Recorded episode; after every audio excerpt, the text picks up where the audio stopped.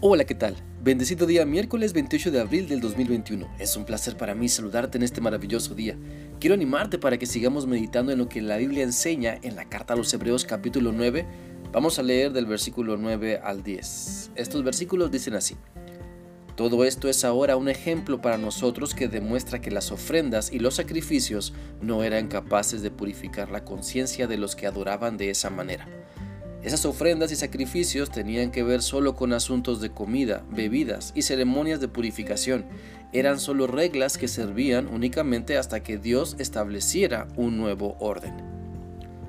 A través de este pasaje de la Biblia, de la palabra de Dios, podemos darnos cuenta que el pacto antiguo donde el pueblo de Israel ofrecía ofrendas y expiación por sus pecados solo eran una sombra de lo que ahora tenemos en Cristo donde por medio de su sacrificio podemos tener vida eterna y una nueva relación con Dios a través de nuestro Señor Jesús.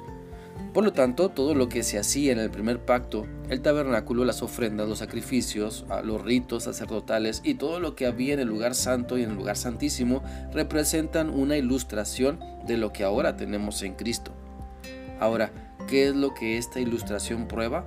¿Qué es lo que esa ilustración demuestra? Bueno, apunta a que el sistema de sacrificios del primer tabernáculo no logró traer la perfección, la madurez, la obra completa de redención, porque los dones y sacrificios que se ofrecían no podían purificar la conciencia de la persona que adoraba.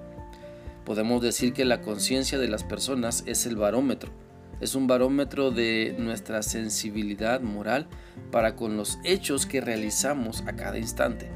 Por ejemplo, antes de la muerte de Cristo, los creyentes, movidos por una conciencia culpable, traían dones y sacrificios a Dios, pero estas ofrendas, entregadas a un sacerdote que servía, que servía de intermediario, no calmaban la inquieta conciencia del adorador.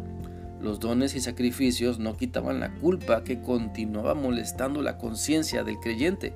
No podían purificar la conciencia del pecador que venía a Dios con ofrendas eran incapaces de transformar estas ofrendas a la persona que estaba adorando.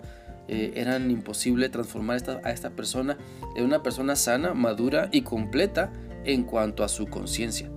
Por eso, a través del antiguo pacto, el ofrecer dones y sacrificios hacían que el creyente estuviera purificado externamente, ceremonialmente, pero solamente la sangre de Cristo quita el pecado, purifica la conciencia y sana a la persona. Esa es la realidad que te invito a creer, a experimentar y a disfrutar.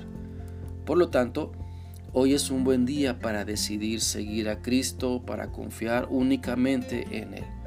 Muchas personas siguen creyendo que sacrificios externos les pueden dar la paz interior que andan buscando desesperadamente pero solamente es a través de Cristo que uno puede encontrar todo lo que necesita para librar la conciencia de culpa, para que realmente podamos vernos perdonados y aceptados por Dios por medio del sacrificio de nuestro Señor Jesucristo y no por méritos propios. Ahora que Dios ha establecido su nuevo pacto con nosotros a través de Cristo, tienes la oportunidad de acercarte a Él no por medio de otro ser humano imperfecto, sino por medio de Jesucristo. Y sabes, la diferencia es notoria. Lo que Cristo ha hecho por ti, nadie más lo puede lograr. Lo que Cristo te ofrece, nadie más lo puede cumplir. Las bendiciones que tenemos en Cristo, con nadie más las podemos tener. Por eso te animo a que purifiques tu conciencia buscando a Dios mediante Cristo.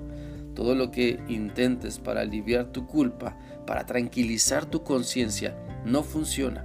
Solamente cuando confiesas tus pecados directamente a Dios y en el nombre de Cristo Jesús le pides perdón, Él te limpia completamente y te hace ver que te ama y te acepta tal y como estás para cambiarte en algo mucho mejor. Así que ya tienes la manera correcta de limpiar tu ser interior, solo por medio de Cristo. Por eso te animo a que no te separes de Él. Espero que esta reflexión sea útil para ti y que sigas permitiendo que la palabra de Dios llegue a lo más profundo de tu conciencia. Que sigas teniendo un bendecido día. Dios te guarde. Hasta mañana.